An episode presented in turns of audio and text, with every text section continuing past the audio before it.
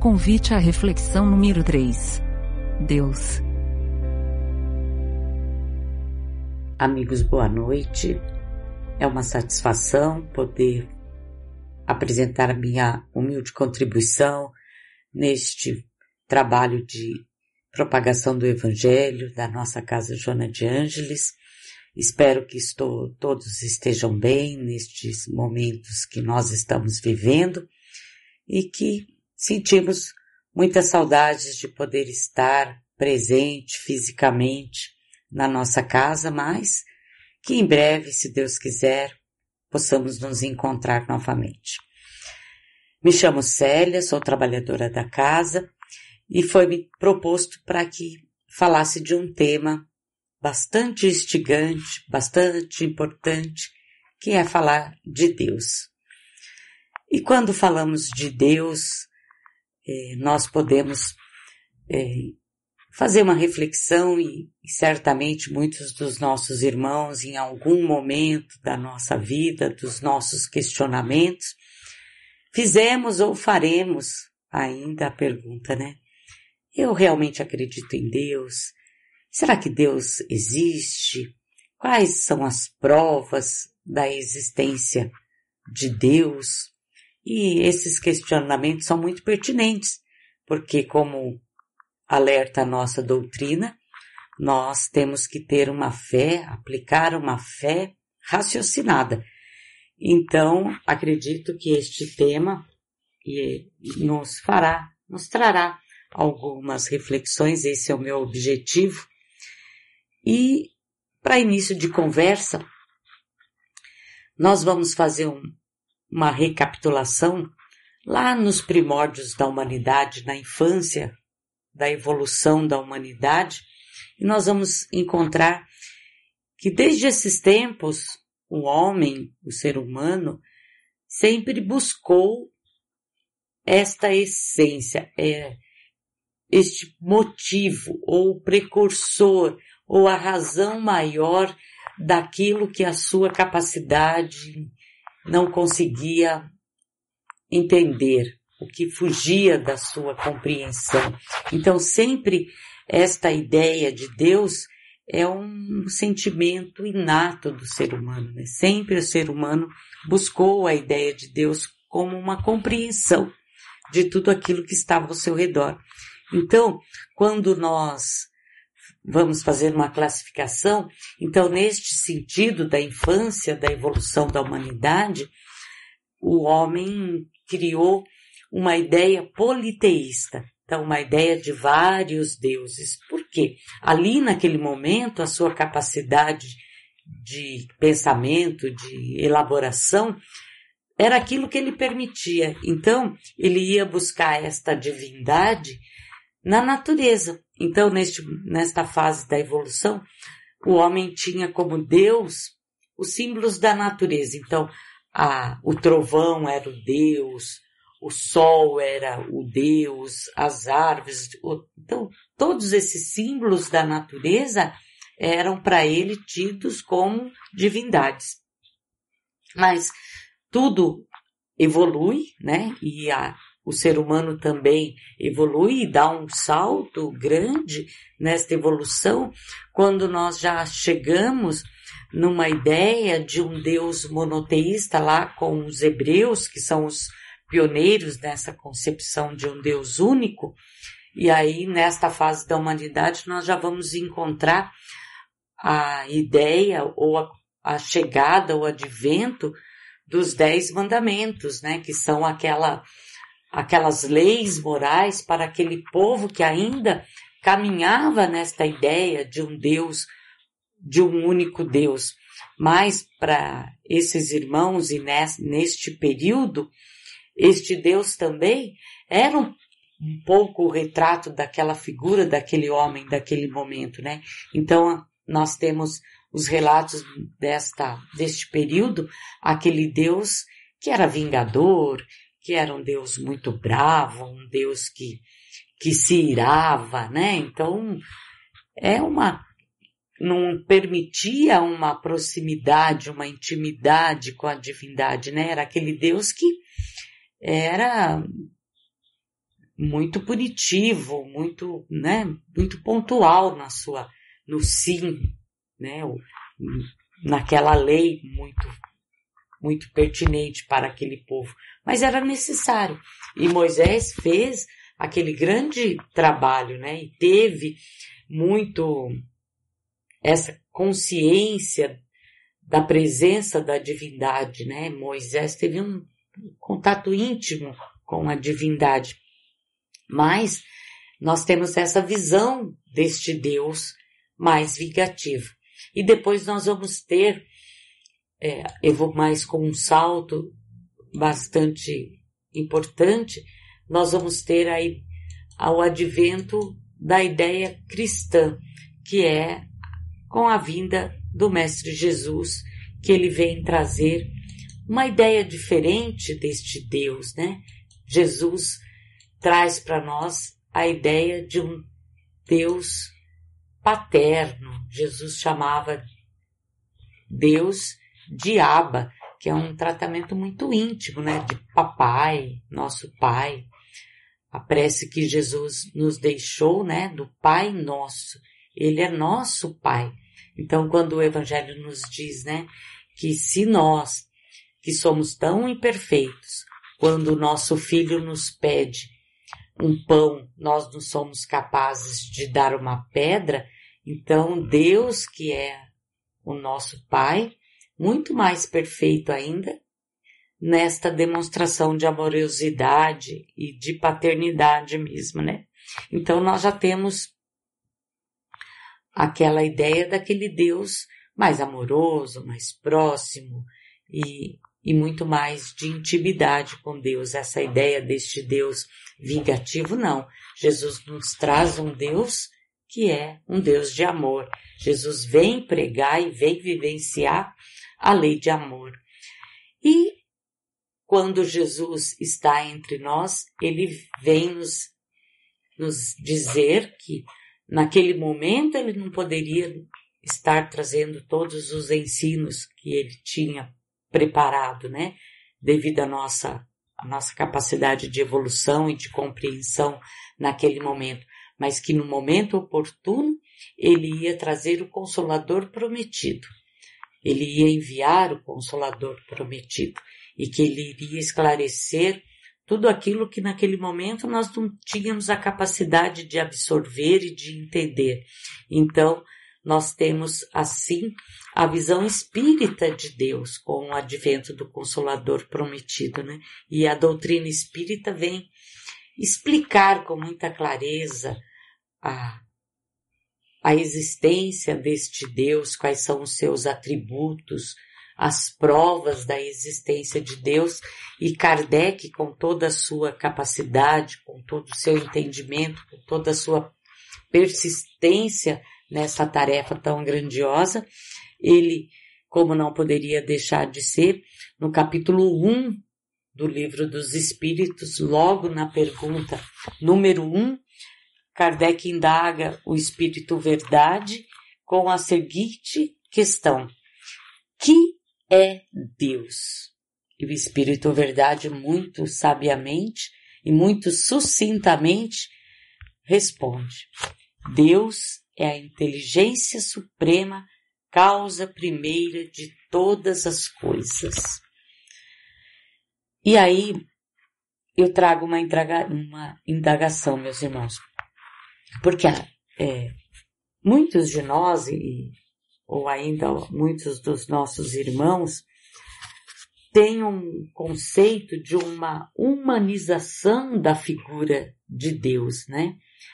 E isso faz parte, da, às vezes, da nossa infância e da, da própria contato que nós tivemos com a religião, que nos traziam um Deus humanizado, né? O Deus era aquele pai que ficava sentado às portas do céu no seu trono e que ia apartando os seus filhos à direita e à sua esquerda de acordo com os seus atos, né? Então esta é uma visão ainda muito primária, muito infantil, muito pueril da nossa parte desta questão da existência e da figura de Deus, mas o Espírito Verdade vem nos trazer muito claramente que Deus não é esta, não é, não tem esta figura. Deus é espírito, como Jesus fala no Evangelho de João, que Deus é espírito, né? Deus não é uma figura material.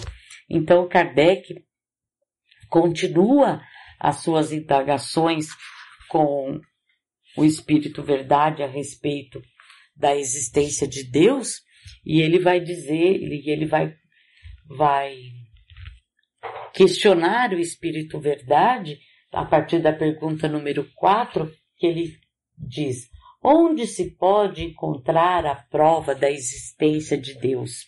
E a resposta é muito, muito sábia. Num axioma que se, que aplicais às vossas ciências. Não há efeito sem causa. Procurai a causa de tudo que não é obra do homem e a vossa razão vos responderá. Então, meus irmãos, se nós olharmos um, um relógio, um relógio comum desses que nós conhecemos, então o que, que nós vamos encontrar ali? Um objeto que nós podemos afirmar que existe uma inteligência que criou aquele objeto e aquele objeto funciona perfeitamente, mas ali não está a inteligência, mas teve uma inteligência humana que criou aquele relógio e que funciona muito bem para marcar os dias e as horas. E se nós avançarmos um pouco mais, nós já sabemos que na atualidade existe um relógio atômico que não atrasa nem um segundo é uma perfeição. Então, o que, que nós vemos ali? Que ali tem ainda uma inteligência muito mais evoluída que foi capaz de criar aquele objeto que é, tem uma perfeição bastante grande. Mas como nós podemos explicar, e aí tem uma prova irrefutável da presença e da divindade, da grandiosidade de Deus quando nós questionamos, né? Mas como que é, os ciclos da natureza funcionam tão corretamente e nós não podemos influenciar nisto, né? Como que é, existe os ciclos da natureza, como existem os ciclos dos planetas, como que isso é tão ordenadamente que se nós sabemos que se existir a mim, o mínimo grau de desordem ou de des, desalinhar este ângulo do nosso planeta Terra, acarretaria uma série de problemas aí, inclusive desastres naturais para o nosso planeta. Então, nessas questões nós podemos ver e sentir que ali tem a mão de uma superioridade, de uma inteligência suprema que está presente desde o início da criação. Então, quando as escrituras sagradas nos dizem, né, que Deus criou, né, através do verbo Deus criou. Então, se Deus criou, é porque Deus já existia. E nessa condição que nós nos encontramos, é, nós não conseguimos, e a doutrina é muito clara nesse porém também, que nós não conseguimos ainda visualizar esta ou entender com em plenitude este conceito da existência de Deus, né? Mas é, Kardec, na pergunta número 9 do livro do, deste capítulo 1 do livro dos Espíritos, ele faz uma, uma outro questionamento, porque Kardec era uma inteligência muito incisiva. Ele não se contentava com uma resposta, ele logo em seguida ele vinha com mais um questionamento, com mais um argumento para realmente é, ficar chancelado ali a ideia que ele estava buscando, né? Então, na pergunta número, número 9, Kardec volta com o questionamento, né? Onde se vê, na causa primeira, uma inteligência suprema e superior a todas as inteligências? Aí o Espírito Verdade responde: Tendes um provérbio que diz: pela obra se conhece o autor. Pois bem, vede a obra e procurai o autor. É o orgulho que gera a incredulidade. O homem orgulhoso nada admite acima de si, e é por isso que se julga um espírito forte. Pobre ser, que um sopro de Deus pode abater. Então, meus irmãos, nós, se nós olharmos ao nosso redor, nós vamos ver em tudo a essência da criação, da divindade, do amor de Deus por todos nós. E quando nós lemos, né, que somos a imagem e semelhança de Deus, é, nós não devemos entender nisso a semelhança física, né? Não, isso não. É a semelhança espiritual.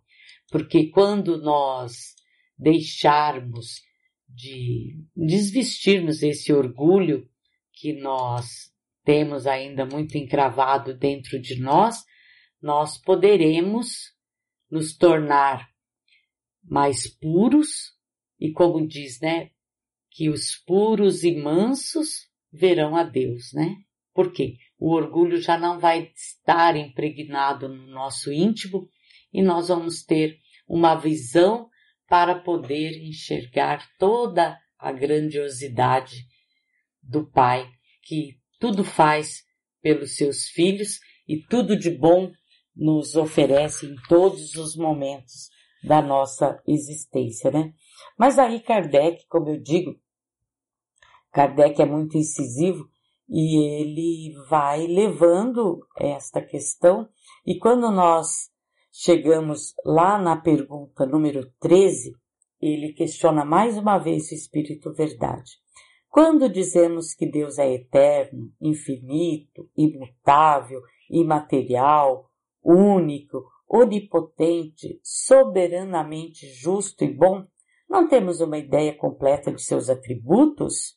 Porque nós demos quantos adjetivos aí a divindade, né? Aí o Espírito Verdade diz que, do nosso ponto de vista, que ainda é muito reduzido, nós podemos acreditar que sim, mas que Deus é muito superior a todos esses adjetivos que nós podemos lhe ofertar. E que Deus não pode achar-se sujeito a nenhuma vicissitude, nem sofrer nenhuma das imperfeições que a nossa imaginação possa conceber. E aí Kardec vai esmiuçar todos esses adjetivos que nós concedemos ao Pai e diz assim, que Deus é eterno. Por que que Deus é eterno? Porque se ele tivesse tido um, início, ele teria, né?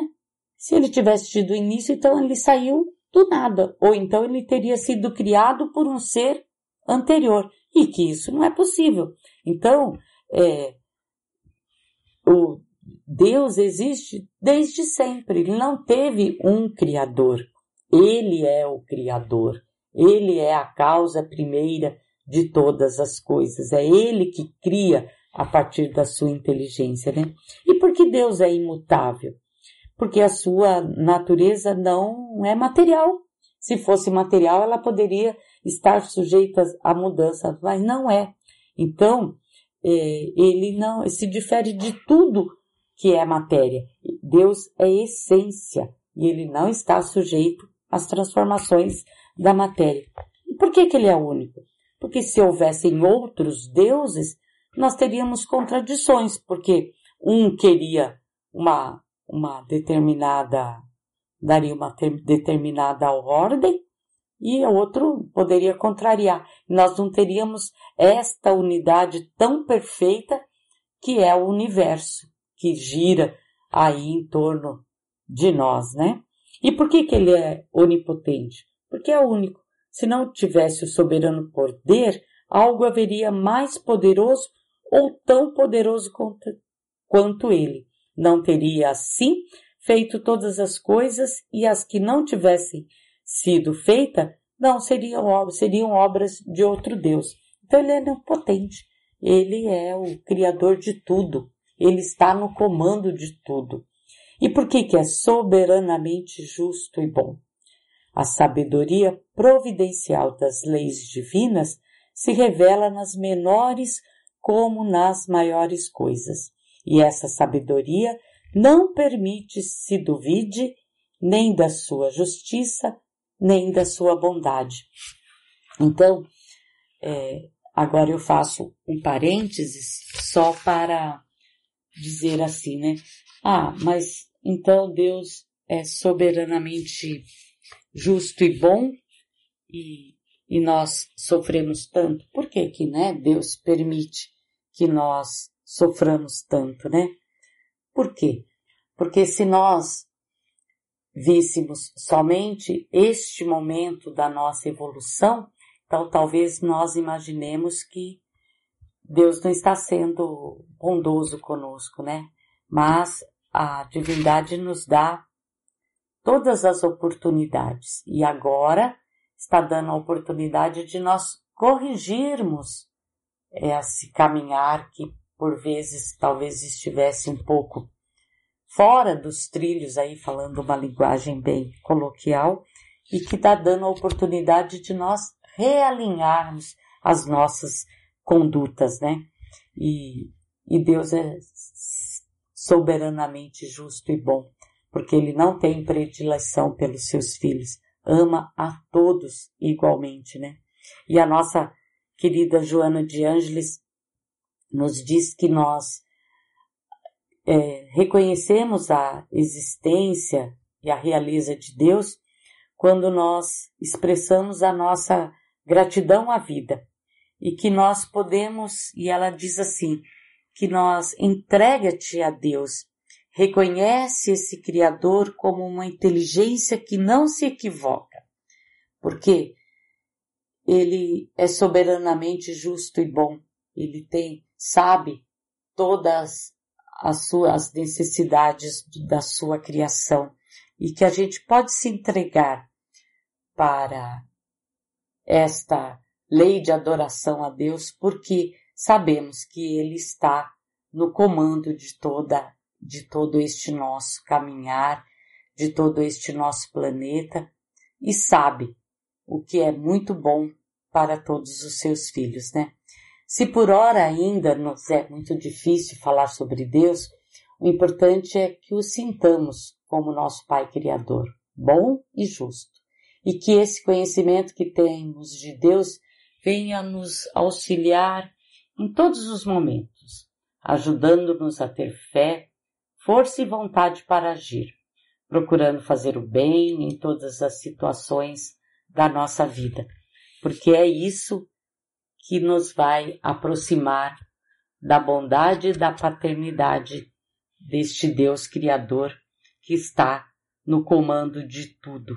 E que Jesus, que era o exemplo, né, do amor entre nós, que, este, que tem esta proximidade com o Pai Criador, é o Espírito que da nós, do nosso conhecimento que mais se aproximou do Pai Criador, esteve entre nós, já nos deixou o caminho a seguir, e que nós possamos, através desta doutrina maravilhosa, que nos permite uma fé raciocinada, termos este contato íntimo com o Criador e sentir que é um Pai de bondade, um Pai de amor, que está no comando de tudo e que fez deste mundo para habitar os seus filhos.